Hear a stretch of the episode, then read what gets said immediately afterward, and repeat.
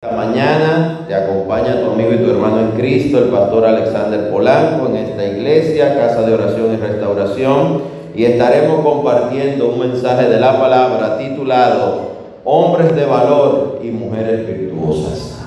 Amén. Amén. ¿Dónde están los hombres de valor? ¿Y las mujeres virtuosas? Bueno, hay que preguntar otra vez. ¿Dónde están los hombres de valor? Gloria a Dios. Vamos a mejorar, vamos a mejorar. Y pues hoy vamos a estar compartiendo este mensaje a partir de diferentes pasajes bíblicos. Podemos ver en la Biblia que se nos habla de diferentes hombres valientes, diligentes, así como mujeres virtuosas, prudentes, sabias y diligentes. En el caso de los hombres, rápidamente puedo mencionarte a Noé, Abraham, a Job, Isaías, Moisés, David, Josué, Felipe, Pablo, Ezequías, Esteban, vos, Elías, Eliseo y Jesús. Amén. Igualmente en las mujeres podemos mencionar como mujeres virtuosas a Ruth, Esther, a Cifra, Fua, Sara, Elizabeth, María, la Magdalena, Ahí tenemos una gran lista de mujeres que también no aparecen con nombre y otras sí tienen nombre. Tenemos a Débora, a Noemí y hay otras como la servidora de la esposa de Namán que no dice su nombre, pero hizo un gran papel para salvar la vida de este hombre. Amén. Y hoy vamos a estar hablando en esas dos direcciones, hombres de valor y mujeres virtuosas. Amén. Amén. Un hombre de valor necesita una mujer virtuosa. Y una mujer virtuosa necesita un hombre de valor. Y el hombre de valor y la mujer virtuosa necesita a Dios. ¿Usted entendió eso? Gloria a Dios. Y en este día pues vamos a iniciar leyendo en el libro de Lucas, Lucas 6. Acompáñeme por favor a Lucas 6, versículo 43 al 45. Nos dice la palabra de Dios y es Jesús enseñando por medio a su palabra. Dice, no es un buen árbol el que da malos frutos, ni árbol malo el que da buen fruto, porque cada árbol se conoce por su fruto, pues no se cosechan higos de los espinos, ni de las zarzas se vendimian uvas. El hombre bueno del buen tesoro de su corazón saca lo bueno, y el hombre malo del mal tesoro de su corazón saca lo malo, porque de la abundancia del corazón habla la boca. Amén. Es un pasaje muy conocido y es una enseñanza poderosa en Cristo. Jesús hace una ilustración como buen maestro y nos habla declarándonos no es un buen árbol el que da malos frutos y ni un árbol malo el que da buen fruto. Es decir, usted no puede decir que un árbol es malo si su fruto es bueno, ni puede decir que es bueno si su fruto es malo. Amén. Tu fruto, diga mi fruto, muestra mi corazón. Amén. Y esto es muy importante. Usted no puede decir que es un buen hombre o una buena mujer si los frutos de su boca y los hechos de su mano no son agradables a Dios ni bendicen a las personas, sino que dañan y perjudican a los demás. ¿Usted entendió eso? La próxima vez que usted se vaya a sentir bueno o buena, analice si sus frutos son buenos o no. Si son agradables a Dios o no. Si vamos a presentarnos delante de Dios en oración, usted no considera que es bueno, correcto y necesario saber antes de pedirle a Dios en qué condición estamos. Habrá alguien que vaya delante de un jefe a pedirle un aumento cuando en ese mes pidió 10 permisos, faltó tres veces, llegó tarde todos los días y se fue temprano. ¿Usted irá a pedir aumento ese mes al jefe? Usted más bien debe ir a pedirle disculpas y a darle explicaciones. Quizá deba ir a pedirle hasta perdón y decirle, mire, discúlpeme, este ha sido un mes muy difícil en mi vida, déme una oportunidad. Pero hay personas que con malos frutos, malas obras y malos pensamientos quieren decirle al Señor que están esperando que Dios le dé, que Dios haga todo cuanto Él ha prometido. No puede haber cumplimiento si usted no ha cumplido. Necesitamos primero lavar nuestras ropas, nuestras vestiduras, necesitamos lavar nuestros pensamientos y necesitamos purificar nuestros corazones. Y eso solo se hace a través de Jesucristo y la obra redentora del Espíritu Santo. Y en este día vamos a hablar un poquito acerca de esto, de cómo poder ser un hombre de valor, un hombre justo, un hombre íntegro, un hombre que su sí sea sí, su no sea no, así también como una mujer virtuosa, como una mujer diligente, como una mujer sabia y prudente. Amén. Amén. Y vamos a ver ejemplos tanto de hombres como de mujeres que hicieron lo bueno no vamos a ver ningún ejemplo del que hizo lo malo. Vamos a ver ejemplos de gente que obró bien, diga que obraron bien. Porque el buen ejemplo enseña, el mal ejemplo no le preste atención, deséchalo. ¿Entendió eso? Vamos a hablar lo bueno. Porque vamos a sacar de la Biblia lo bueno. Amén. Coja y tome la mejor parte en esta mañana de este mensaje que le edifique, le bendiga y le redarguya, porque Dios lo ha enviado a la iglesia para gloria de Él. Amén. Y vamos a iniciar en Génesis, vaya Génesis 6, en el nombre de Jesús. Y vamos a iniciar hablando de un hombre de valor y de un hombre diligente llamado Noé. Usted lo ha escuchado, ¿verdad que sí? En Génesis 6 en adelante se nos habla de la historia de Noé y de la maldad de los hombres. Dice el 6.1, aconteció que cuando comenzaron los hombres a multiplicarse sobre la faz de la tierra y les nacieron hijas, y ahí sigue una narración que no vamos a leer, llega al versículo 5 y dice, y vio Jehová que la maldad de los hombres era mucha. ¿Cómo era la maldad de los hombres? y que todo designio de los pensamientos del corazón de ellos era de continuo solamente el mal. Y se arrepintió Jehová de haber hecho hombre en la tierra y le dolió en su corazón. Hace unos días predicábamos de esto, pero dice el versículo 8, pero Noé halló gracia ante los ojos de Jehová. ¿Quién halló gracia? Esa gracia tiene un porqué, diga por qué. Todo tiene un porqué. Si alguien halló gracia delante de Dios, no es porque Dios tiene vacas sagradas, no es porque el Señor tiene personas especiales, ni hijos, ni hijos e hijas preferidos. Es porque usted se lo ganó, diga se lo ganó. Hay propósitos de Dios con las personas.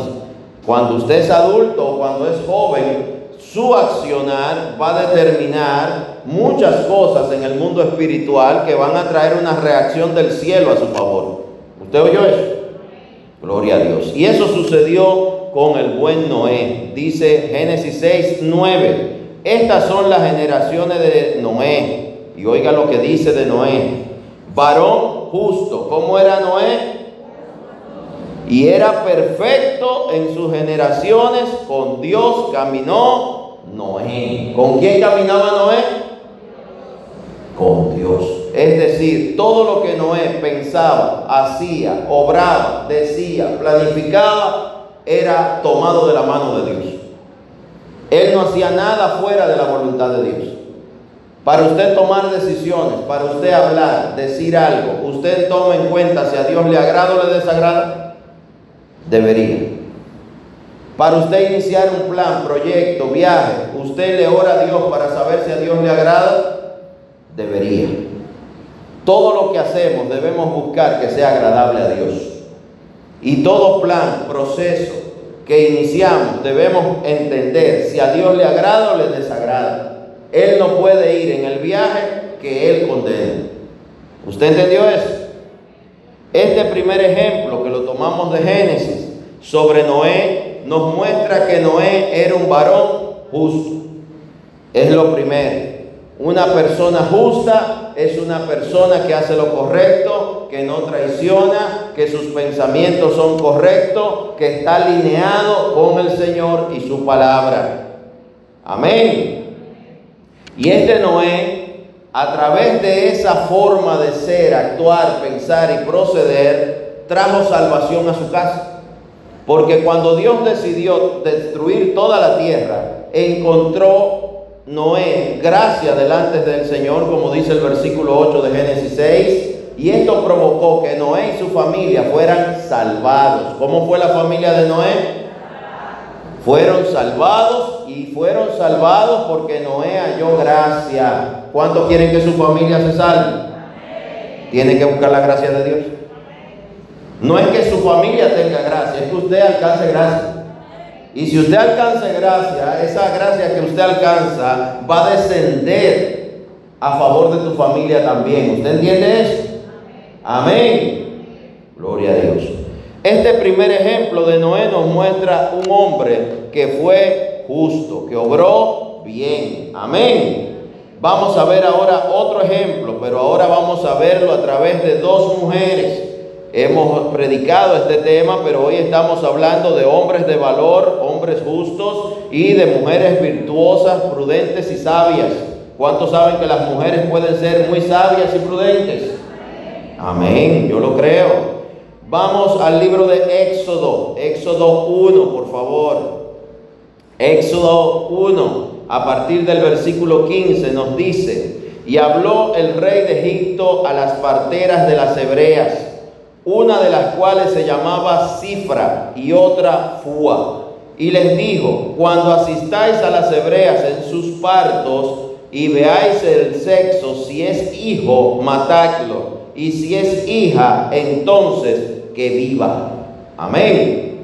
El rey en poca palabra, el faraón le estaba dando una orden. El faraón era señor de Egipto, pero no señor del corazón de Cifra y Fua. ¿Usted entendió eso? Aunque el faraón era una autoridad en Egipto, aunque era el que gobernaba sobre la tierra y sobre la gente, no está usted obligado a que gobierne en su corazón. La palabra de Dios en el libro de Romanos nos manda a ser obedientes a las autoridades, pero esa obediencia está limitada a que lo que te mande hacer o a lo que usted haga no contradiga la palabra de Dios.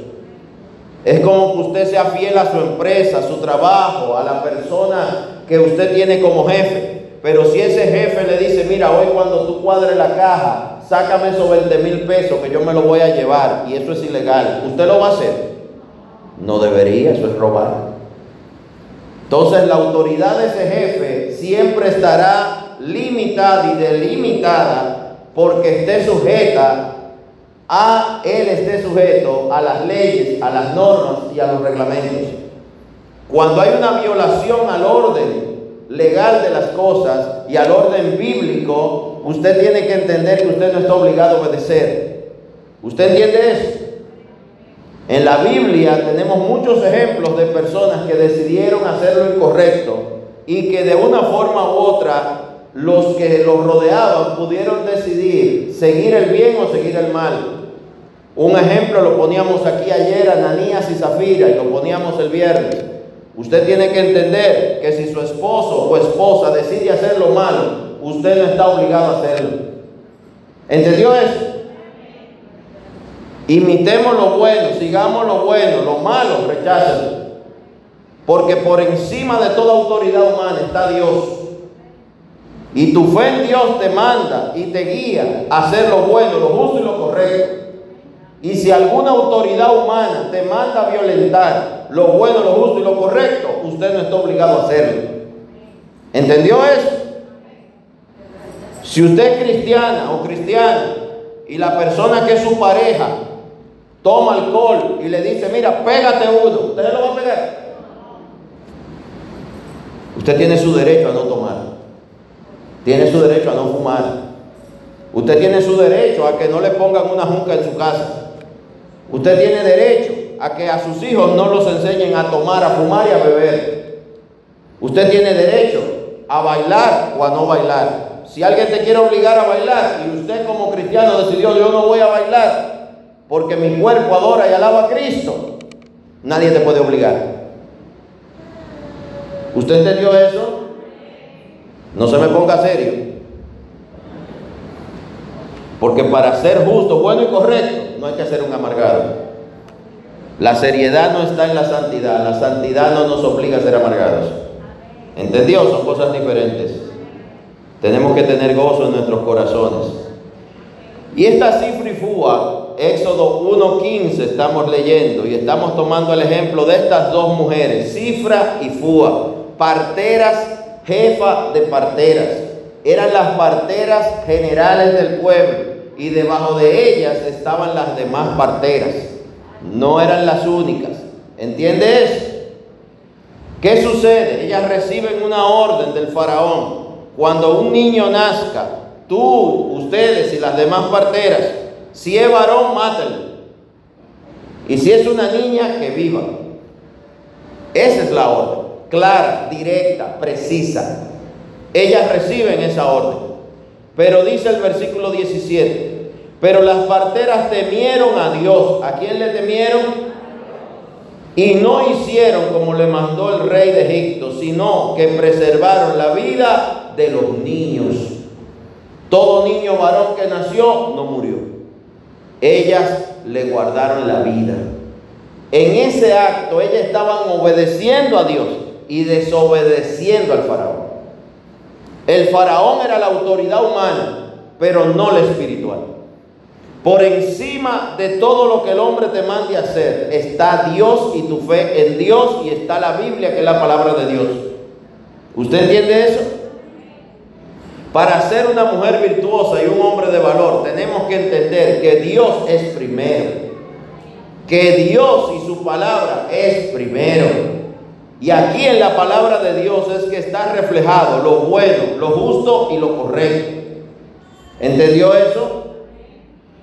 Y dice el 18, y el rey de Egipto hizo llamar a las parteras y le dijo, ¿por qué habéis hecho esto? Que habéis preservado la vida de los niños. Y las parteras respondieron a Faraón, porque las mujeres hebreas no son como las egipcias, pues son robustas y dan a luz antes de que la partera venga a ellas. Y Dios hizo bien a las parteras y el pueblo se multiplicó y se fortaleció en gran manera. Amén. Hay un momento donde usted tiene que decidir a quién va a obedecer. Obedezca a Dios. Siga el camino de Dios. Sea fiel a Dios. Y no le tema al hombre. Témale a Dios. Algo muy importante que dice en el versículo 17. Pero las parteras temieron Mayor fue el temor y el deseo de obedecer a Dios que el temor al faraón. ¿Usted entendió eso? El faraón al final no las tocó, no les hizo nada, porque Dios estaba con ellas. Más bien dice que Dios las bendijo. Al final, ellas obedecieron a Dios y Dios se glorificó en ellas, como lo hizo con Noé también, salvó su casa. Mucha gente quiere estar bien con Dios y con el hombre, y eso es imposible. Mucha gente quiere obedecer a Dios y al mundo, eso es imposible. No se puede servir a dos señores. O amará a uno y despreciará al otro. Usted tiene que decidir a quién sirve, si a Dios o al mundo, a las riquezas, al hombre o a quién. Hay un día que a ti te van a poner a escoger, o muchos días entre a quién usted sirve, si a Dios o al hombre. ¿A quién va a obedecer? ¿A un hombre, a una persona, a alguien que te dice algo? ¿O a quién? Hay personas que te ponen contra la espada y la pared. En las relaciones de pareja eso sucede. Puede ser la esposa o el esposo que le dice, tú tienes que decidir entre la iglesia y yo. Oiga, entre tu fe y Dios y yo. Usted tiene que orar tiene que ir a la palabra y entender si eso que a usted le están diciendo, si como te están retando es bíblico y es correcto. Si alguien de verdad te ama y te respeta, no te va a coaccionar, a presionar o a manipular para que tú tomes una decisión entre él o ella y tu fe. Aún la, ley y la constitución de nuestro país nos da libertad de culto. En una casa puede haber uno que sea pentecostal y otro que crea en otra fe. Y están obligados a respetarse. Aún en el matrimonio hay un error que tienen algunos pastores, predicadores y personas de diferentes denominaciones. Interpretan algunos pasajes bíblicos de Efesios y de Corintios, que lo voy a leer en un ratito, donde entienden que si la mujer está en una iglesia y el hombre decide que va a ir a otra, entonces la mujer se tiene que ir de la iglesia para donde el hombre está. El tiempo, la experiencia y la palabra me han enseñado que cuando alguien hace eso, por lo regular termina en ninguna parte. Porque muchas veces usted es el creyente de la casa y el que no es creyente te quiere manipular porque es carnal. Todavía no es una persona espiritual.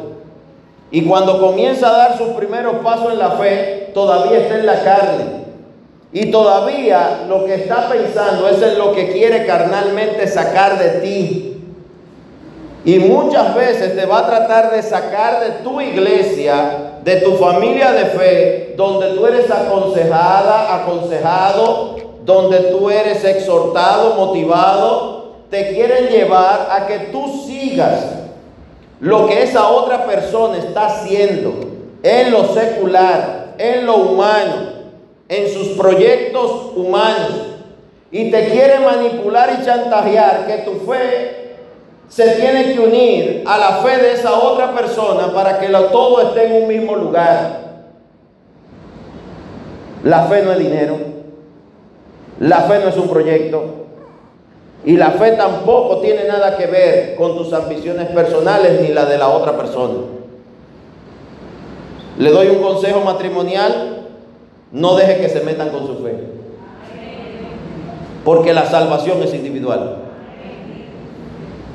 Y aunque es hermoso que los dos estén en una misma iglesia, solo eso lo puede hacer Dios. Porque tienen que tener una misma fe, un mismo sentir y un mismo creer. Y muchas veces el que es menos creyente quiere guiar al que tiene años en la fe y te quiere sacar, y aún sea usted el nuevo creyente. Puede ser que usted sea el nuevo creyente, pero esté en la fe verdadera. Y esté en el único amor que puede haber, que es el primero, donde usted tiene a Dios como primero. Pero la otra persona tiene sus proyectos personales antes que Dios. Pero no te lo va a decir, porque ni esa persona lo entiende. ¿Usted comprende eso? Y hay personas que se van detrás de la otra persona, de sus proyectos, para supuestamente estar juntos. Y cuando la otra persona que no está bien afianzada en la fe te saca de tu iglesia, te saca del ministerio, te saca del servir a Dios, entonces esa otra persona deja de ir a la otra iglesia, deja de ir contigo a la iglesia, deja de orar, deja de todo, comienza a tomar, comienza a hacer cosas mundanas. Y entonces ni tiene usted fe, ni familia de fe, ni iglesia, y la otra persona se carnaliza. Y entonces la gracia de Dios que había sobre la casa se va. Porque ni usted es Dios, ni su pareja tampoco. Porque más pudo el mundo. Y todos los días de congregarse hay una razón para ir a hacer algo del mundo. Y usted queda sin fe. ¿Qué necesitamos? Entender que la fe no es negociable. Que la fe no es un asunto familiar. La fe es un asunto personal que se extiende a la familia, pero primero tiene que ser personal. Tu trato con Dios y el trato de Dios contigo es personal. Tus hijos no quieren ir a la iglesia, dicen que se aburren. Háblele, testifíquele, ore por ellos y venga para la iglesia. Porque hay hijos que pasan por procesos que como el hijo pródigo tienen que ir al mundo y hasta que no se coman las algarrobas y duerman con los cerdos, no se van a encontrar con Dios. Pero usted ya fue y allá lo sacó Dios. ¿Se va a ir detrás de ellos cuando usted es que le debe dar ejemplo? No debe. Por complacer a alguien que esté en el mundo o esté en proyectos del mundo, ¿usted va a dejar su fe? No debe. Porque cuando el mundo te falla y te traicione, que siempre lo hace, ¿qué va a suceder con tu fe? si la abandonaste, si la dejaste, porque Dios no deja a nadie, nosotros dejamos a Dios. Nosotros dejamos que alguien nos manipule y nos saque de Dios. Cifra y Fua, Éxodo 1, 15 en adelante, nos muestra que Cifra y Fua pudieron obedecer al faraón y el faraón le iba a dar sus moneditas de oro. El faraón le iba a dar riquezas, pero ellas decidieron primero temer a Dios antes que al faraón. Y al final dice, versículo 20, y Dios hizo bien a las parteras y el pueblo se multiplicó y se fortaleció en gran manera. Por lo tanto, fueron bendecidas ellas y el pueblo. Tenemos que entender que Dios no se queda con nada de nadie. Si usted es fiel a Dios, verá la paga, la retribución y la devolución que viene de Dios. Que no es dinero, es favor y gracia. Y eso incluye todo. ¿Entendió? ¿Usted está despierto? Dígame bien fuerte si es verdad. Gloria a Dios. No se deje engañar. No se deje mover de su fe. Hay personas que saben que en la iglesia usted es aconsejado. Y no es por nosotros, es por la palabra. Es a través de una prédica como esta que usted recibe, mire, una palabra directa. Donde hay alguien que te quiere sacar algo, te ven como una piñata. A la que ellos le van a dar palo y le van a sacar lo dulce. Te quieren sacar la casa, te quieren sacar el carro, te quieren sacar el permiso, te quieren sacar un préstamo, te quieren sacar el negocio y te lo sacan. Pero saben que si tú vienes a la casa de Dios, el Espíritu Santo te va a exhortar y te va a decir, tú vas muy rápido, tú te estás metiendo en muchas cosas, ten cuidado en esto. Va a venir una palabra de exhortación, de prudencia, de sabiduría, de buena administración, de dominio propio. La misma Biblia dice, ten cuidado con la que duerme a tu lado. Usted lo puede aplicar también para la mujer. Ten cuidado con el que duerme a tu lado. Que ahí jalándote dos risitos de cabello te va a decir, mi amor, tú sabes que yo tengo mucho con ese motor, yo debería tener un carro. Mira, yo vi un accidente horrible ayer, haciéndote coquilla en la oreja, en el lóbulo de la oreja. Yo vi un accidente ayer, mira, y quedó ese motorista desparramado. Tú sabes que el crédito mío no sirve, pero el tuyo está bien. Allí hay un dealer en la esquina y yo pasé y vi un carro bonito y mira y barato que estaba. Tú puedes cambiar tu carro y me dejes el viejo tuyo a mí. Y sacamos uno para ti. Y usted sabe qué va a suceder. Él va a andar en el tuyo. No el viejo en el nuevo. Aleluya. Por eso es que la Biblia dice, cuídate del que duerme a tu lado, la que duerme a tu lado, porque ahí se negocian muchas cosas. ¿Y quién dice que no en esa condición? Usted está desarmada y desarmado y desprovisto de todo, a veces está de ropa. Y el que le pide ahí algo, ¿y qué vamos a decir que no? ¿Y qué tú dices? Sí.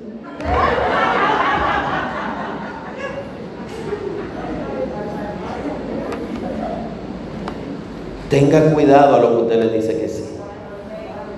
Tenga cuidado. Porque usted dijo un sí y al otro día se va a convertir en una pila de papeles que usted tiene que firmar.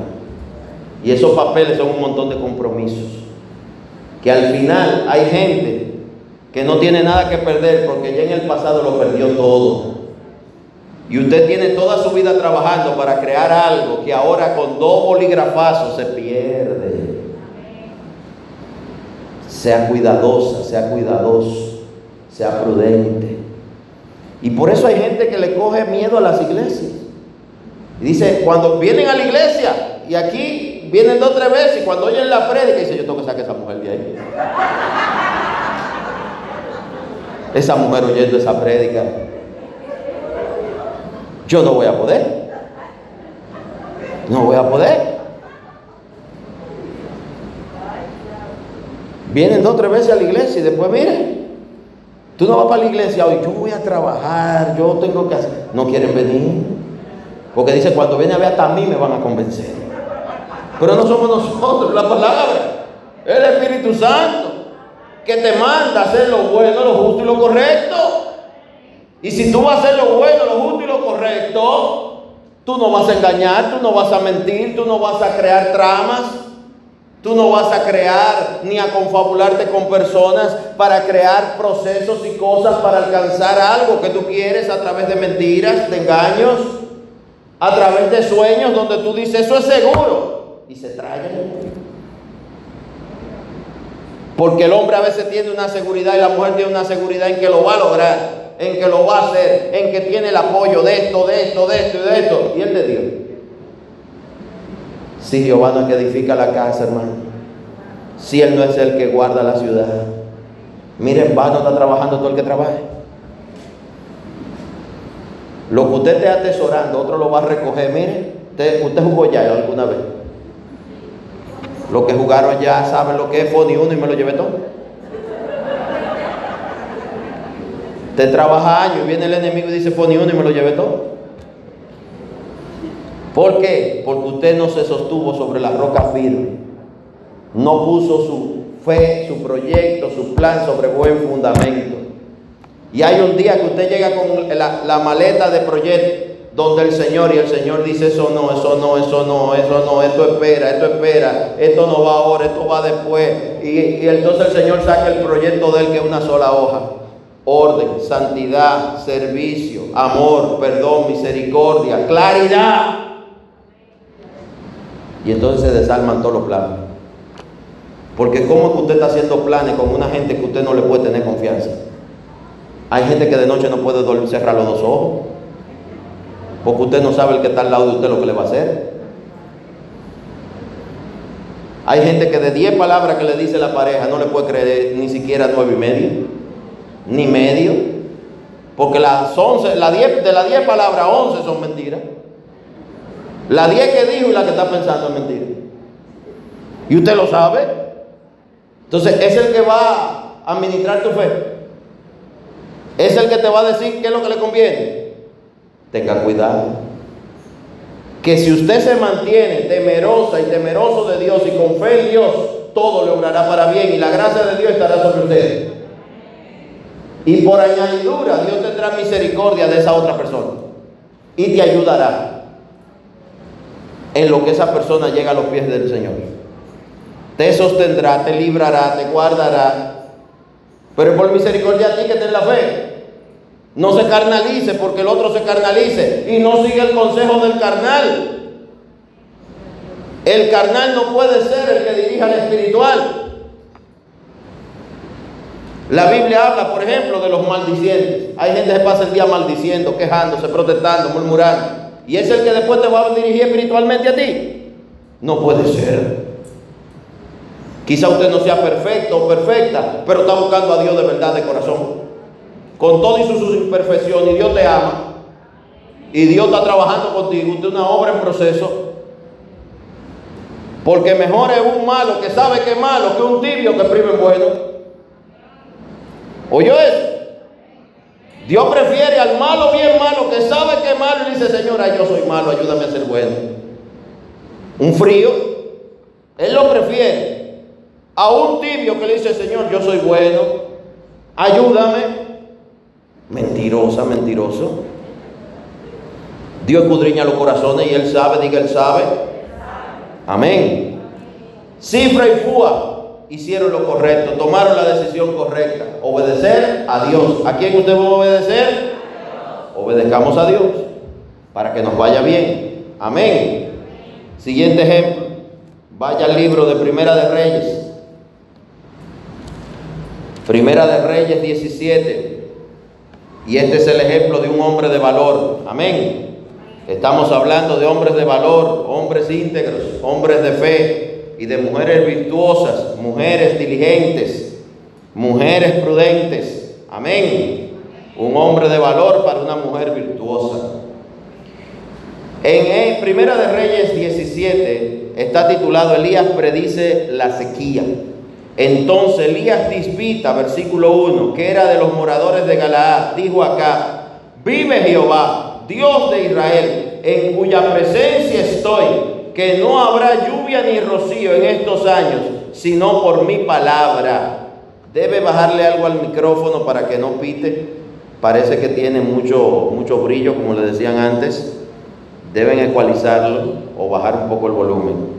Amén. Dice la palabra, Primera de Reyes 17, que Elías declaró, vive Jehová, Dios de Israel, en cuya presencia estoy. Préstele atención a eso. Él no fue a hablarle porque él quiso, ni en su propio nombre, ni se envió él mismo. Elías fue enviado por Jehová a hablarle al rey. Y Elías estaba con Dios y Dios estaba con Elías. Entienda cuando él dice, vive Jehová, Dios de Israel, en cuya presencia estoy. Pero él estaba delante del rey. Y el rey era el esposo de Jezabel y se había vuelto idólatra y había hecho lo malo. Y este rey y su palacio y lo que lo rodeaba a él, todo era malo. Sin embargo, Elías delante de él le dice, estoy en la presencia de Dios. Es decir, Dios está conmigo. ¿Usted entiende eso? Usted puede estar en el medio del mal, del pecado y de personas que están haciendo lo malo y usted estar en la presencia de Dios. Estar amparado o amparada por Dios. Usted puede estar trabajando en un nido de víboras, escorpiones, serpientes y alacranes. Mire, hay unas empresas y unos lugares de trabajo. Ay, ay, ay, ay, ay, ay. Que usted está ahí adentro, pero usted sabe, mire, usted oye la cacabele sonando. Y,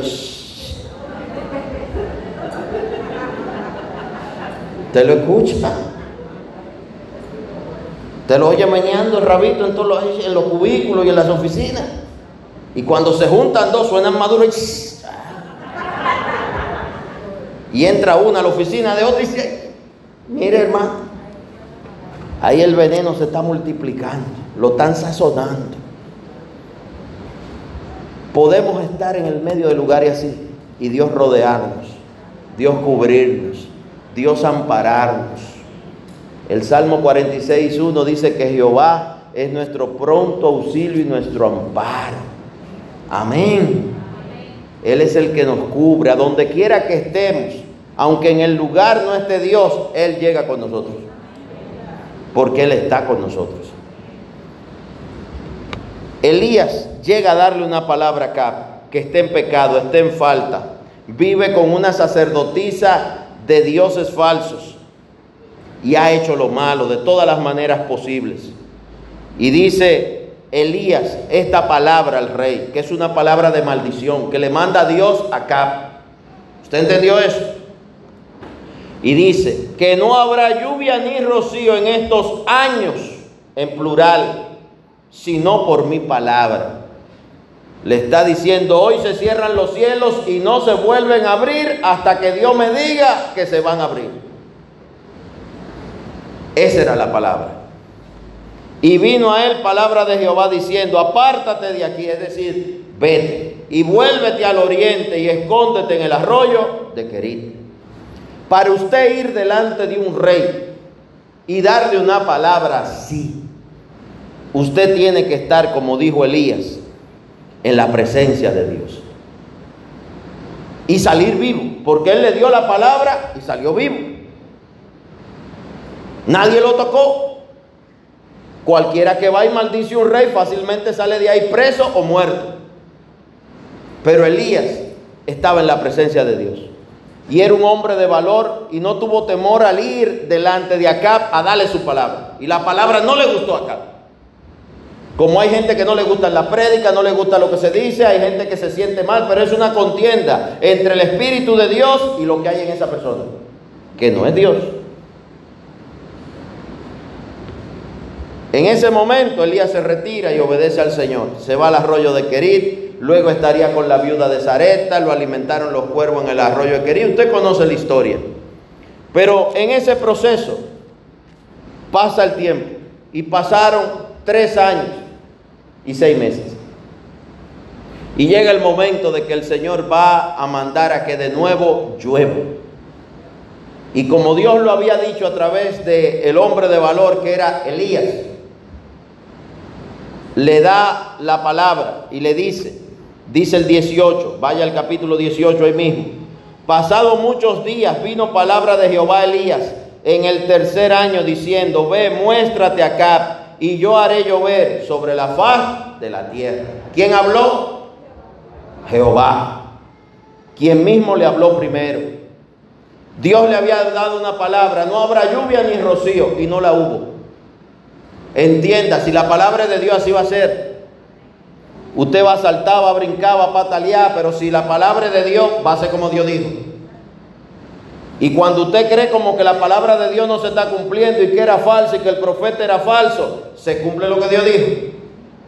Tenga cuidado con usted está peleando con Dios en una situación.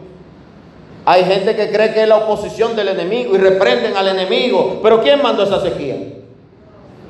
Jehová. Todo el que estuviera orando por agua estaba perdiendo el tiempo. Porque Jehová dio una palabra, no va a haber lluvia. Hasta que el profeta lo diga y lo va a decir cuando Dios le diga. Porque el profeta no sabe, sabe Jehová. El profeta no tiene poder, poder tiene Jehová. Los hombres no tenemos poder, poder tiene Jehová. Pero Él derrama su poder y lo manifiesta en quien Él quiere y a favor de quien Él quiere. Y en ese momento Él está abusando a Elías. Le guste a Cat o no le guste, le guste a Jezabel o no le guste. Y llega la palabra, ve de nuevo donde Acab.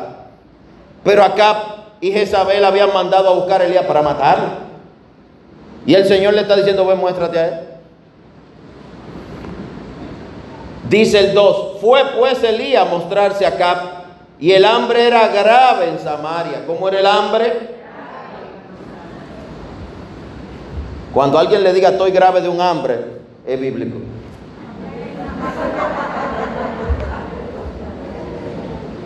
Y acá llamó a Díaz, su mayordomo. A Díaz era en gran manera temeroso de Jehová. Fíjese que había gente temerosa de Jehová cerca de Acab.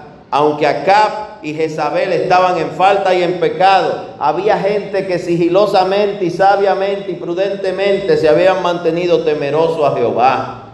Porque donde abunda la maldad, sobreabundará la gracia. Y dice el 4, porque cuando Jezabel destruía a los profetas de Jehová, Adía tomó a 100 profetas y los escondió de 50 en 50 en cuevas y los sustentó con pan y agua. Dijo pues acá a Día, ve por el país a todas las fuentes de agua y a todos los arroyos, a ver si acaso hallaremos hierba con que conservemos la vida a los caballos y a las mulas para que no nos quedemos sin bestias. Y ahí comienza una narración del proceso que ellos vivieron. Y dice el versículo 7, y yendo a días por el camino, se encontró con Elías. ¿A quién se encontró? Y cuando lo reconoció, se postró sobre su rostro y dijo, ¿no eres tú mi señor Elías? Y él respondió, yo soy. Ve y di a tu amo, aquí está Elías. Él estaba seguro de quién era y de quién era su Dios. Y eso es una cosa grande. Cuando usted entiende que Dios es Dios y que usted no es nadie, pero Dios es todo, y que a Él es que usted lo sirve, usted comienza a cambiar su actitud de que cualquiera le dice o le manda a decir cinco cosas y usted tiembla. Usted tiembla ante Jehová. Y usted le tiene miedo a Jehová. Y al hombre sencillamente usted le tiene que tener misericordia porque usted sabe que Jehová le pagará a cada uno conforme sean sus obras. Y mientras peores sean las obras de hombres y mujeres, peor será su paga. No se lo desee, pero le van a pagar. Y el que contiende contra Jehová y a los que sirven a Jehová, le van a pagar. Y ya están haciendo los cheques. Y algunos lo van a cobrar pronto. ¿Oyó? Dice el 9, pero él dijo, ¿en qué pecado? Para que entregue a tu siervo en mano de acá para que me mate. Vive Jehová tu Dios, que no ha habido nación ni reino donde mi Señor no haya enviado a buscarte. Y todos han respondido, no está aquí. Y a reinos y a naciones, y él ha hecho jurar que no te han hallado. Ahora tú dices, ve y di a tu amo, aquí está Elías. A Días no entendía. Pero lo que sucedía es que Dios le había dado la orden a Elías. Ve, muéstrate acá, habla con él.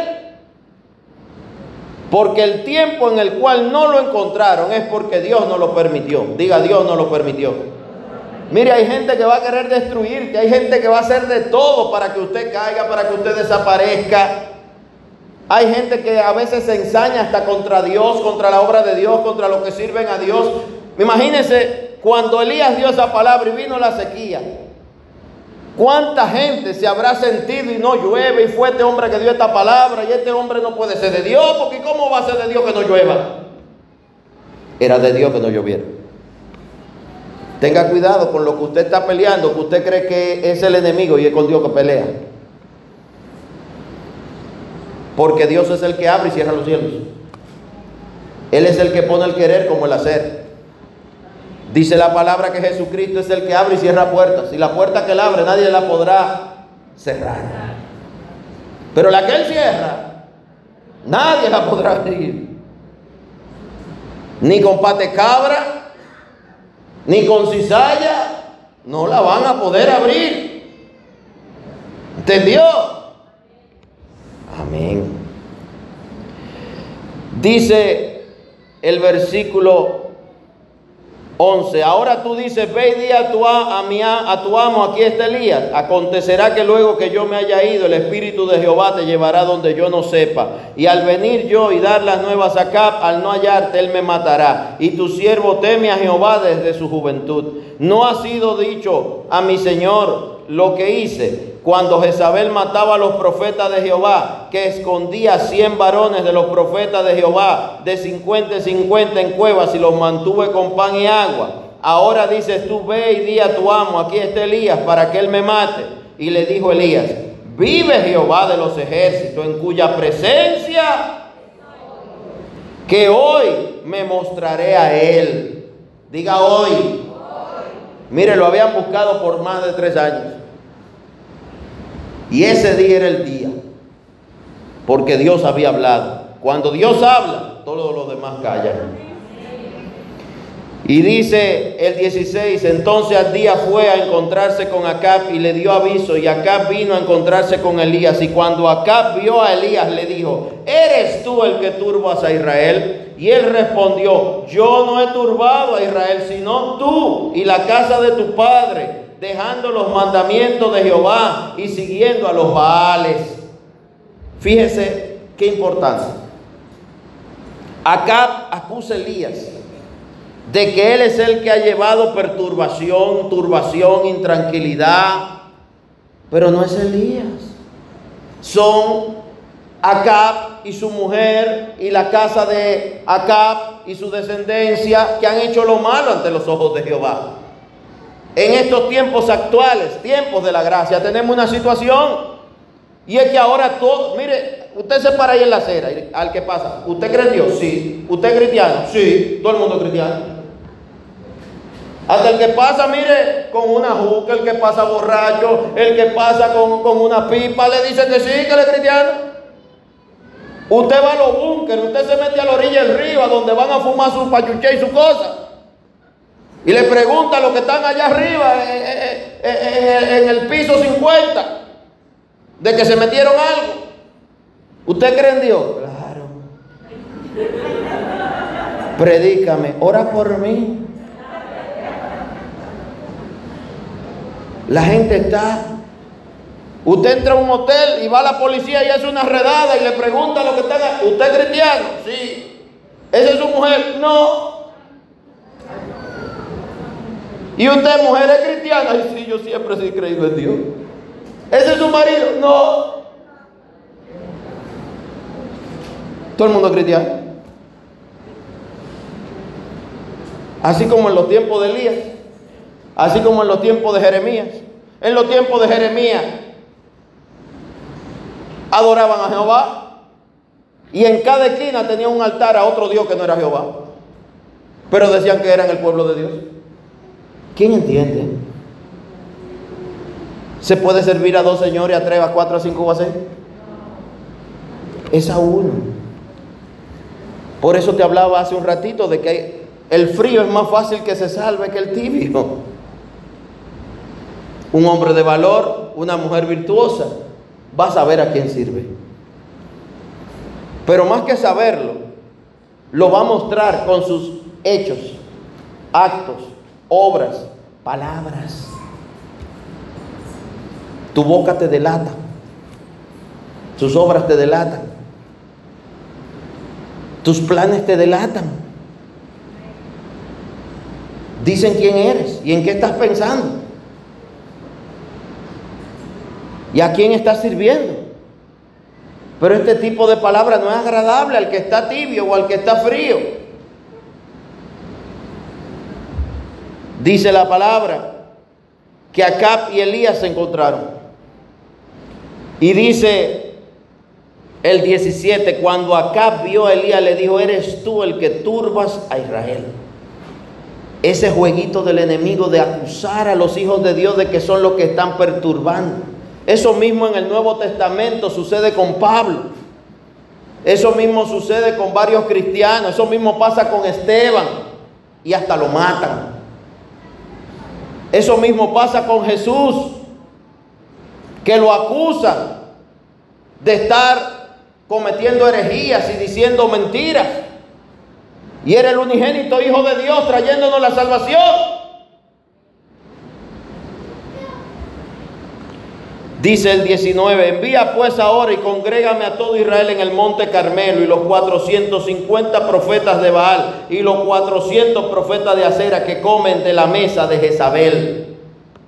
Elías no se enfrentó a 450 profetas, fue a 850. Y es porque mucha gente solo lee la primera parte y se le olvida lo otro. Son 850 profetas, 450 de Baal y 400 de Acera. 850 profetas del mal contra un profeta de Dios. El mal siempre abunda, pero Dios sobreabunda en gracia.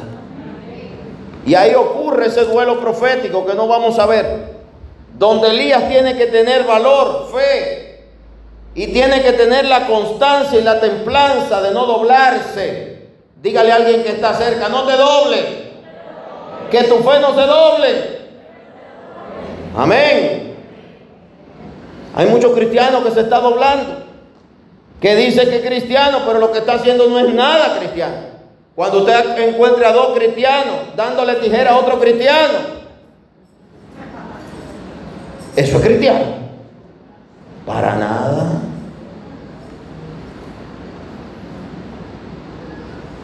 El cristiano no puede masticar y morder cristianos. No puede mandarle fuego a los cristianos.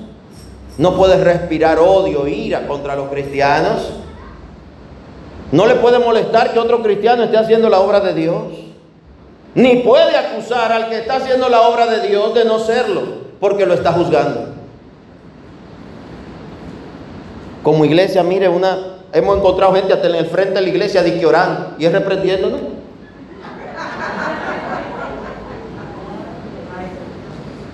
En una ocasión yo encontré uno y le pregunté, ¿por qué usted le, le molesta esta iglesia?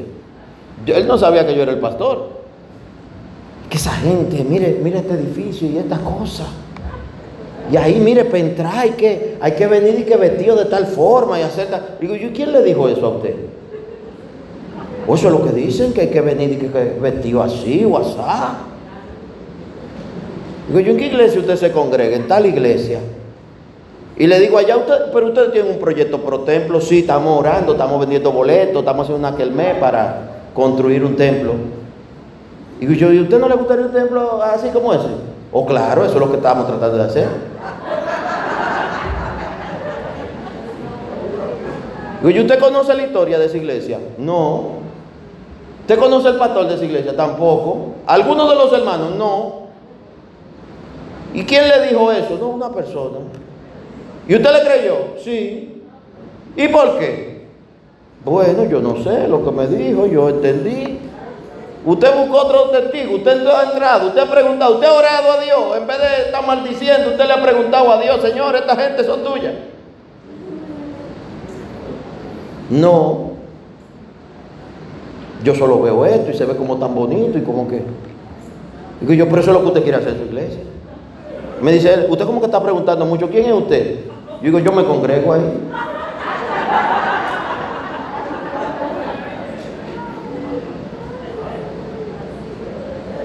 Y lo que usted está diciendo no es así. Si usted quiere ahora mismo, venga, vamos a entrar. No es que yo no estoy vestido, es que no importa cómo usted esté vestido. Aquí no hay código de vestimenta. Pero mire, yo ando con una sandalia y digo, usted puede entrar en sandalia. Pero mire el pantalón, digo, aquí no, aquí no andamos viendo si el pantalón tiene tres años o tiene diez. Dios no hace asesión de personas, ¿verdad? Ah, pues no es verdad lo que me dijeron, ¿no? Digo yo, bueno, me gustaría un día que el pastor de esa iglesia ore por mí. Digo yo, pero soy yo. Pero yo no soy jefe de nada, ni encargado de nada. El verdadero pastor de esta iglesia es Jesucristo. Porque la cabeza es él de la iglesia y el pastor de las ovejas es él. Nosotros lo que somos unos ayudanticos, que no servimos para muchas cosas. El hombre como que se espantó. Entonces yo agarro y le el brazo. Todavía no había distanciamiento social. Digo, hermano, vamos a orar por su iglesia. Vamos a orar por esta iglesia. Y ahí oramos. Le dije, venga, entre. Nos bebimos dos Gatorade. Y el hombre dijo, es verdad que a uno todo lo que le dice uno no lo puede creer. Le digo, ¿verdad que no?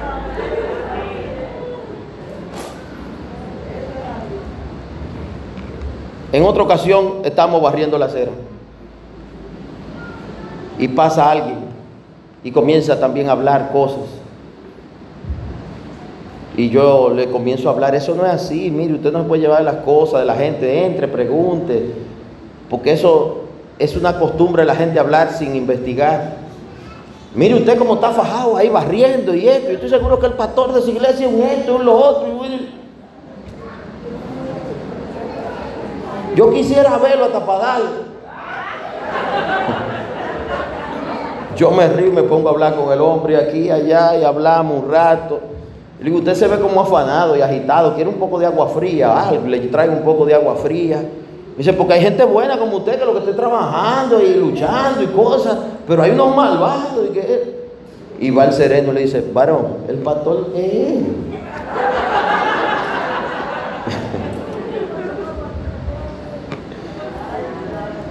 Ay, hermanos. Para mí el buen pastor es Jesucristo de todos nosotros. De todas las iglesias del mundo, al final el buen pastor es Jesucristo. En Juan 10, Jesús mismo nos lo explica.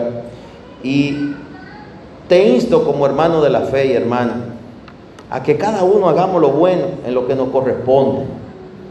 Y dejemos que cada quien haga su trabajo, porque cada quien va a dar cuenta de lo que hace, de lo que dice y hasta de lo que piensa. Y cristiano no debe comer cristiano. Tampoco el mundo está para que usted y yo lo murmuremos, es para que lo ayudemos y oremos por él. No que lo ayudemos a hacer lo malo, que lo ayudemos a llegar a Cristo. Elías ese día se enfrentó a 850 profetas. Ese día serían vencidos los profetas. Dios se manifestaría con su gloria y descendería como fuego cosas que no pudieron hacer los profetas de Baal ni de Acera. Porque el Dios real siempre se manifiesta. Y la verdad al final nos va a hacer libres. Qué importante es usted y yo entender que cuando estamos luchando con diversas situaciones, tenemos que asegurarnos que no estemos luchando contra el mismo Dios. El que mandó la sequía fue Dios. Y el que mandó abrir los cielos fue Dios. Y Elías lo único que hizo fue obedecer a Dios. Porque hay un día que usted no le gusta lo que está sucediendo. Pero la vida no es de gustos, ni es de quereres, ni de sentires. Es de obediencia. La vida es para vivirla con obediencia a Dios y a su palabra. Y Él en su gracia y en su favor Derramará frutos del Espíritu sobre usted como paz, amor, gozo. Pero acuérdese que habrá momentos agridulces y habrá momentos que no serán dulces. Pero por medio de la fe vamos a seguir adelante con Dios delante. Por medio de la fe vamos a mantener nuestros ojos puestos en Jesús, autor y consumador de la fe. Para ser un hombre de valor o una mujer virtuosa, necesitamos tener nuestra mirada puesta en Cristo. No distraernos con Radio Bemba ni con lo que otro está haciendo. Atienda lo que usted está haciendo, lo que Dios le mandó hacer a usted. Ocúpese de estar donde Dios le dijo que esté y no donde otro lo quiera llevar. El hijo pródigo pensaba que su éxito estaba en irse lejos, en invertir, y ahí lo que hallaría sería perdición, derroche de lo que le era su herencia, y regresaría sin nada. Qué bueno que el Padre lo esperaba con los brazos abiertos. Entendamos que Dios es el que sabe lo que nos conviene. Porque tu vista y la mía es limitada, solo vemos hasta donde nos dan los ojos. Pero el Señor ve lo que pasará dentro de dos años, dentro de dos meses, dentro de dos días o dentro de dos horas. Esta semana ha sido una semana de accidentes de tránsito en las noticias. Y estoy seguro que cada uno de los que vivió uno de esos accidentes salió de su casa pensando en que iba a regresar. La semana pasada también fue una semana triste hay un caso doloroso de una familia que tuvo un accidente en la zona este, donde varios miembros de esa familia han perdido la vida. Qué duro, qué doloroso. Hay que orar para que Dios fortalezca a los miembros que quedan y a los familiares de ellos. Pero qué importante es entender que hoy puede ser el último día. Qué importante es entender que cualquier día es el último día. Y que no hay edad, Usted puede tener 90 años o tener 7 años y ser su último día. Por eso tenemos que estar preparados. Y cada día que Dios nos vea, que vea un hombre de valor y una mujer virtuosa. Que no nos vea haciendo lo malo, lo incorrecto. Que no nos vea acabando con otros, destruyendo a otros. Que nos encuentre siendo obreros fieles, servidores y servidoras fieles de su obra, de su reino que si Dios nos pasa revista hoy, nos pasa balance, el balance sea el correcto de nuestras obras. Amén. Te quiero poner otro ejemplo. Ahí mismo en Reyes, pero en Segunda de Reyes. Segunda de Reyes 5. Vamos a hablar de una mujer virtuosa. Segunda de Reyes 5 nos narra la historia de Eliseo y Namán. Y dice el versículo 1, Namán, general del ejército del rey de Siria, era varón grande. ¿Cómo era él? Grande delante de su Señor con ese minúscula. Era grande delante del rey de Siria, no de Dios. Y lo tenía en alta estima porque en medio de él había dado Jehová salvación a Siria. Era este hombre valeroso en extremo, pero leproso. Namán sufría de lepra, rico, poderoso y con el favor del rey, pero leproso. ¿De qué te sirve ganar el mundo si pierde tu alma? Y de Siria habían salido bandas armadas y habían llevado cautiva de la tierra de Israel a una muchacha, diga una muchacha. No nos dice ni el nombre, ni el apellido, ni de qué familia, ni de qué tribu. No dice. Solo dice una muchacha, la cual servía a la mujer de Namán. Era una esclava en la casa de Namán que servía a la mujer de Namán. Namán era leproso. Y eso seguramente que tenía que tener bien intranquila y en sufrimiento a la esposa, a los hijos y a toda esa casa. Y esta muchacha había sido raptada había sido tomada de su pueblo y de su familia en su juventud para ser esclava el resto de su vida. Qué duro. Que usted sepa que su destino y su futuro y el hoy, el mañana y el, y el año que viene, su destino es ser esclavo. Eso le pasaba a esa muchacha. Sin embargo, esta muchacha era una mujer virtuosa. Diga virtuosa. Y para usted ser una mujer virtuosa, un hombre de valor, usted no tiene ni que ser rico, ni que ser muy estudiado, ni siquiera estar en un momento o posición de su vida donde a usted le esté yendo bien. A esta joven no le estaba yendo bien, era esclava. ¿Usted entiende el contexto de lo que ella estaba viviendo? Era una esclava, prisionera. Y los esclavos ni se casan, ni tienen sueños, ni tienen proyectos, nada más sirven. Sirven y sirven. Y eso era ella en la casa de Namán, una esclava. Sin embargo, cuando ella supo la noticia de que el esposo de la señora, Namán, era leproso, ella hace lo siguiente, versículo 3. Esta, refiriéndose a la muchacha, dijo a su señora, si rogase mi señor al profeta que está en Samaria, él lo sanaría de su lepra. Esta joven, como ser humano y como persona, pudo escoger callarse. Pudo escoger que este hombre, la lepra, lo matara. ¿Quién dirigió al ejército que la secuestró y la llevó presa y la vendió por esclava y se la llevó para su casa como esclava? Namán. ¿Quién la arrastró y la sacó de su casa y la había convertido en una esclava cuando ella nació libre? Namán. Si a alguien ella tenía derecho a odiar era Namán. Y para colmo lo tenía que ver todos los días. Para colmo tenía que vivir bajo el mismo techo que Namán. Para colmo tenía que trabajarle a la mujer de Namán y hasta hacerle la comida y que quede buena, que no esté salada. Más de uno le hubiera escupido la comida a Namán. Señor, reprenda eso. Pero esta muchacha tenía a Dios en su corazón. Y decidió hacer lo bueno, diga lo bueno. Decidió hacer lo correcto, diga lo correcto. Decidió tener misericordia, diga misericordiosos. ¿Qué dice el Señor? Que Él quiere misericordia y no sacrificio. Y esta muchacha que había sido raptada por los soldados de Namán y Namán se la había llevado como esclava a su casa, decide tener misericordia del leproso. Rico pero leproso, poderoso pero leproso. La lepra es una enfermedad que en ese tiempo mataba. La gente se le caía en los pedazos hasta que moría. Este hombre estaba enfrentando una pena de muerte en su salud. Y esta joven decide tener misericordia. Decide ayudar a Namán y a su esposa.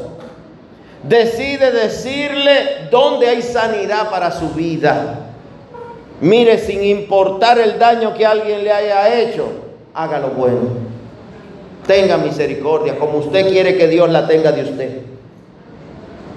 El mismo Jesús enseña que al que te maldiga lo bendiga. El mismo Jesús nos enseña que qué gracia tiene que usted le haga el bien al que es tu familia y al que es tu ama. Lo importante es hacer bien al que te hace mal.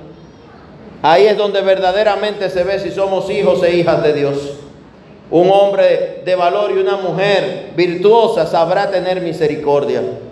Y su misericordia mostrará cómo está su fe. Su misericordia mostrará si de verdad le ha creído a Dios. Su misericordia mostrará si de verdad las enseñanzas de la palabra han hecho algo en su corazón. Ella le dice que hay un profeta en Samaria que si él va allá y le pide que ore, él quedaría sano.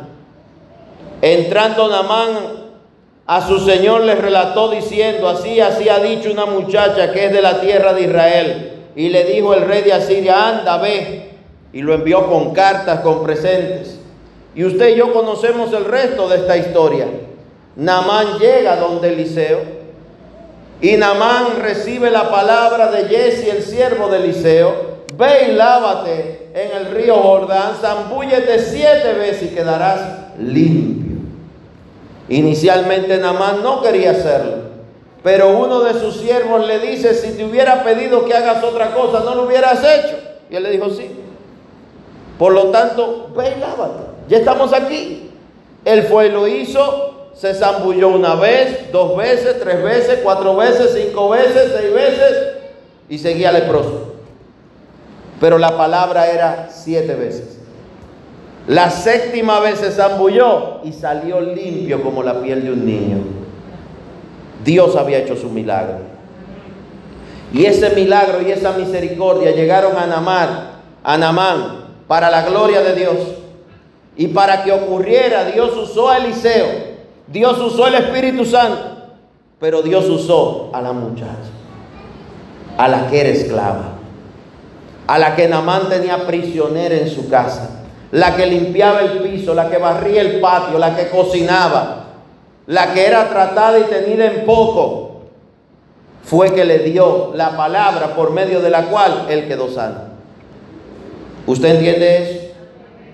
Ella era una mujer virtuosa. Decidió ayudar y no odiar. Decidió ser parte de la solución y de la sanidad en la enfermedad de Namán en vez de ser el verdugo que ayudó a que muriera. No cayó. Algo similar sucede con Esther cuando Mardoqueo le dice, si tú callas, Dios traerá salvación de algún otro lugar. Pero nadie sabe si para esta hora es que Dios te ha guardado y escogido. Hay un momento en el cual tenemos que tener misericordia. Y en estos tiempos tan complejos que vive la humanidad, Dios nos dará toda la oportunidad de tener misericordia. Y esa misericordia muchas veces será a favor de personas que quizás nos han hecho daño, nos han hecho mal, que nos han hecho la vida difícil o imposible. La mejor misericordia para Dios es la que hacemos a favor de los que nos odian. Amén. Estamos hablando de hombres de valor y de mujeres virtuosas. Y en esta historia esta muchacha es la mujer virtuosa. Acompáñeme a Segunda de Reyes, ahí mismo cerquita, pero al capítulo 20. Usted está despierto. Usted le cree a Dios. Usted sabe que Dios hará grandes cosas. Yo le creo al Señor. Y yo sé que hay grandes cosas de Dios en camino y en proceso para los que en Él esperan y en Él creen. Amén. Segunda de Reyes 20. Amén. Dice la palabra de Dios. Segunda de Reyes 20. Espérese.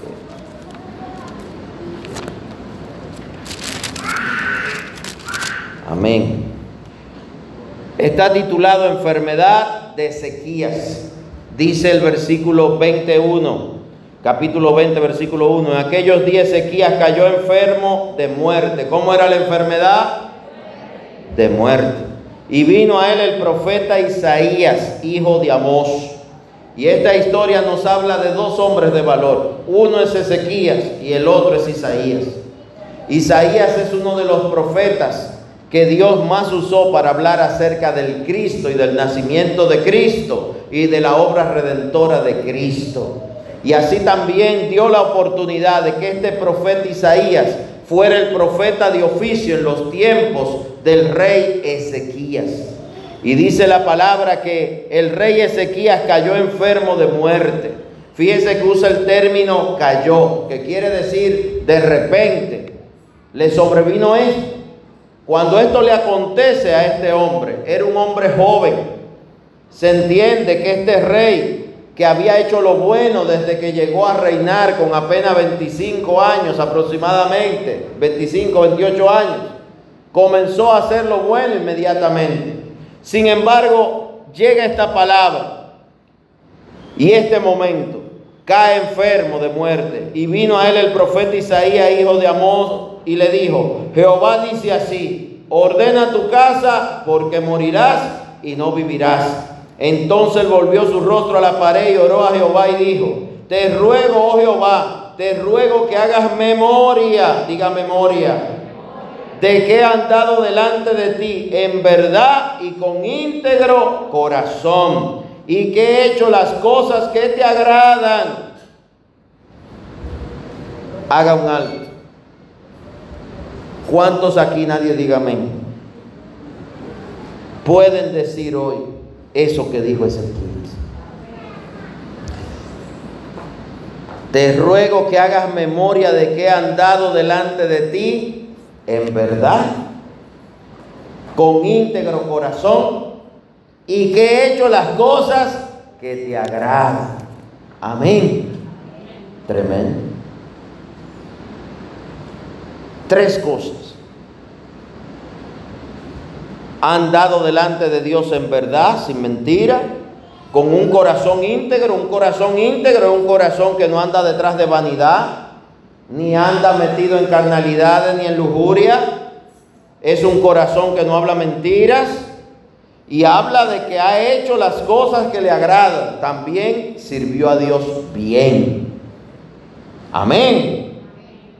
Este rey pudo orar de esa manera.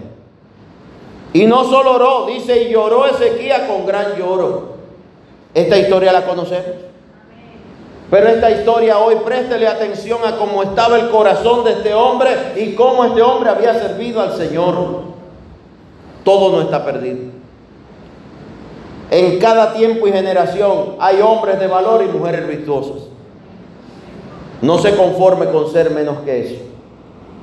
Haga lo bueno, haga lo justo, haga lo correcto. Para que cuando llegue el día malo usted pueda orar al Señor y pueda decirle al Señor, Señor, yo te amo, Señor, yo te alabo, te exalto, pero también le pueda decir, Señor, he tratado de hacer lo que a ti te agrada. Un corazón, como dice acá, íntegro,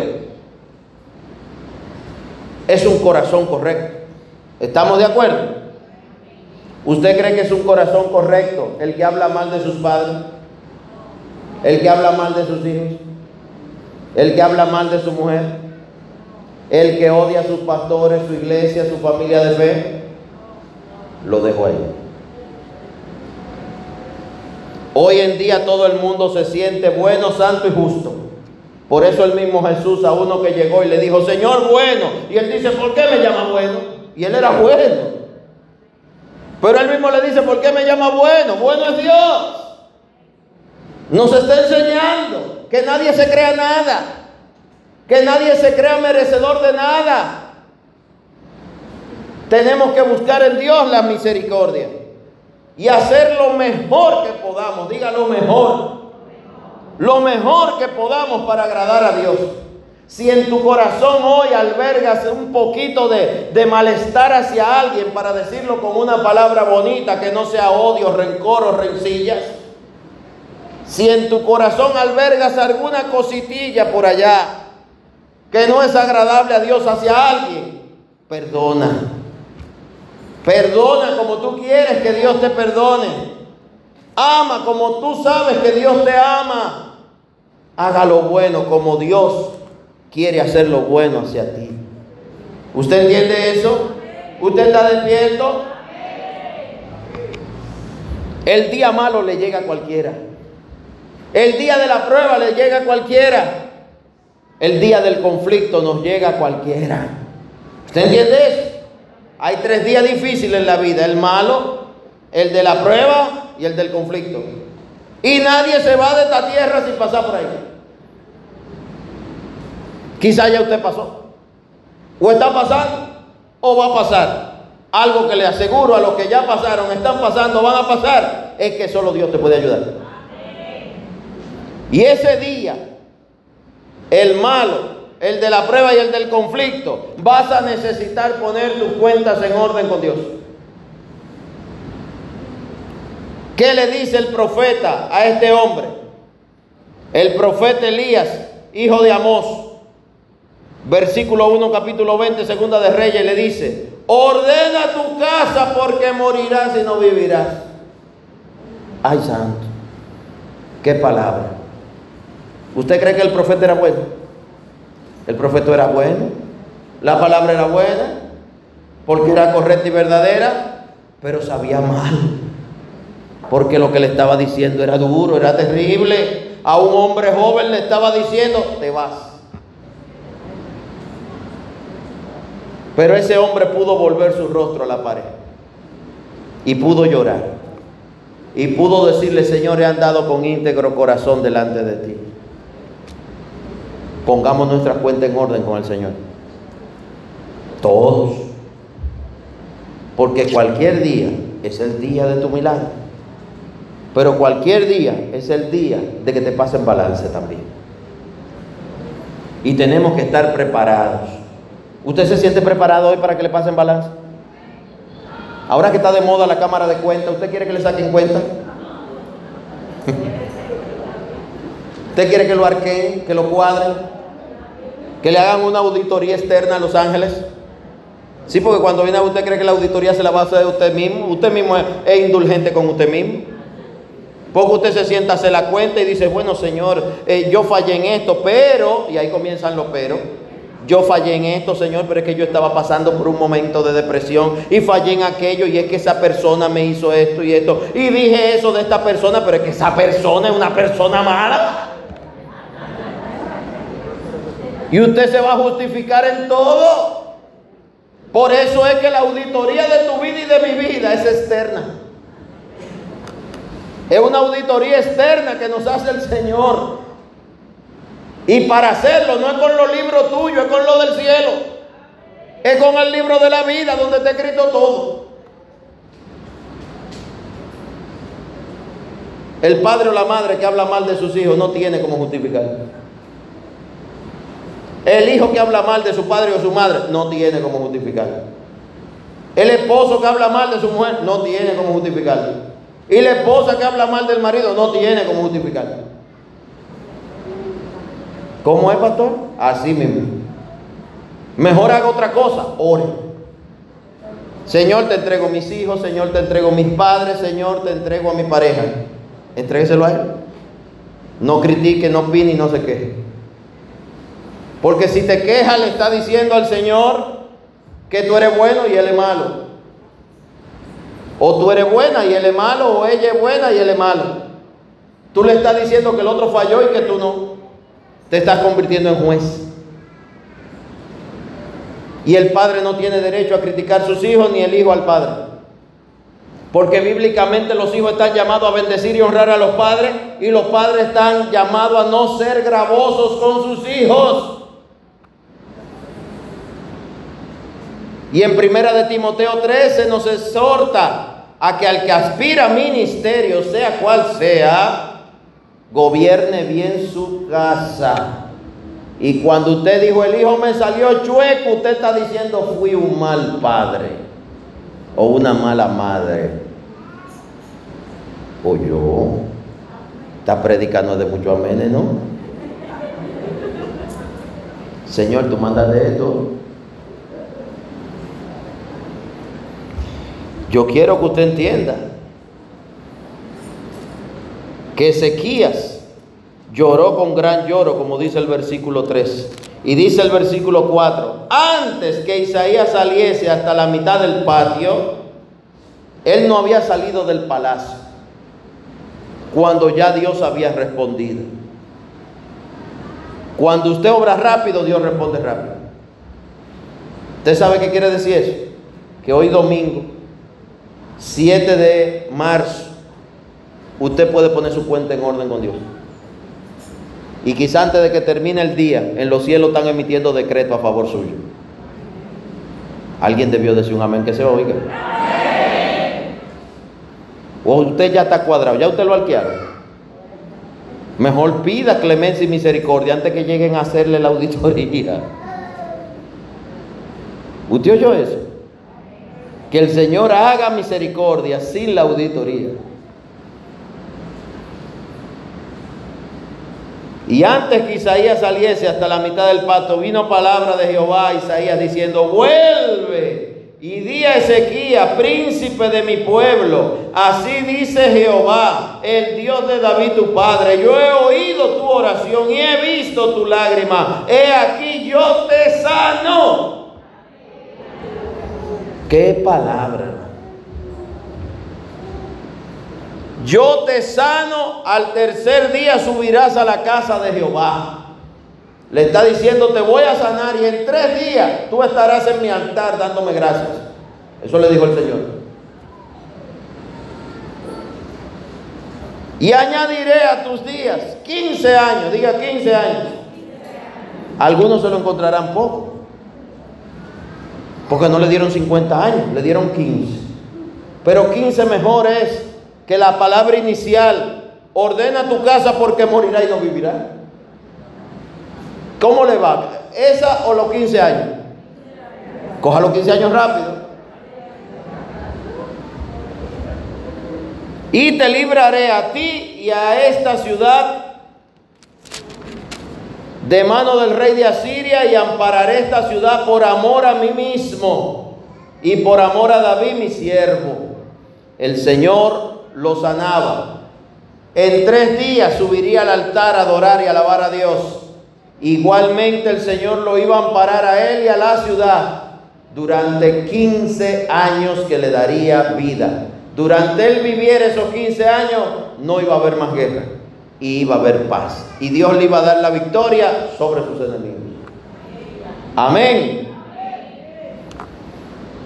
Pero para que todo eso sucediera, hizo falta un profeta verdaderamente de Dios y hizo falta también un hombre que de verdad tenía un corazón que amaba a Dios. Y supo humillarse y supo volver su rostro a la pared, pero tenía también algo que presentarle a Dios. Hay personas que a veces no entienden eso.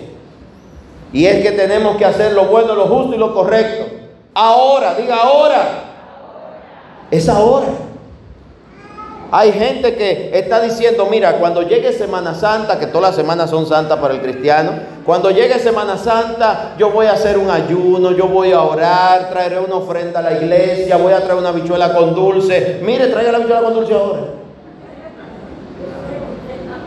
Es ahora, no, es allá, ¿eh? Es ahora que hace falta la bichuela con dulce. No retrase y no retarde lo que usted tiene que hacer para Dios. La verdadera fe, usted sabe cómo es. Obra adelante. Hay gente que no entiende eso. ¿Cómo hizo Ana, la madre de Samuel?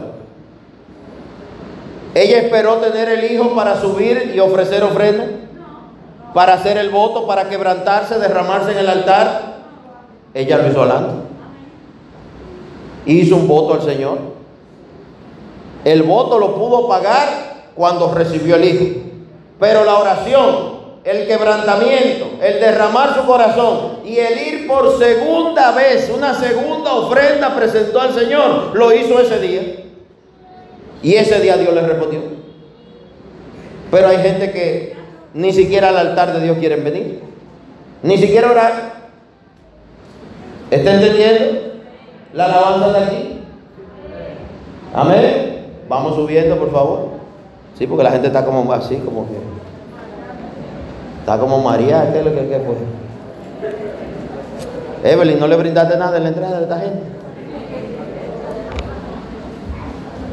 Aleluya.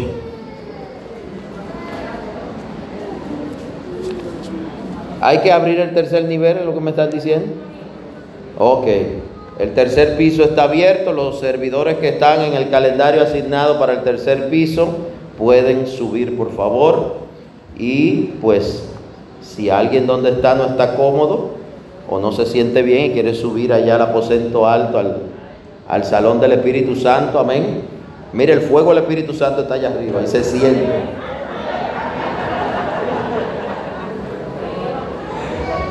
Aleluya. Hay gente que, que, prefiere estar aquí en el frío del Espíritu Santo. Amén. Voy a ir concluyendo.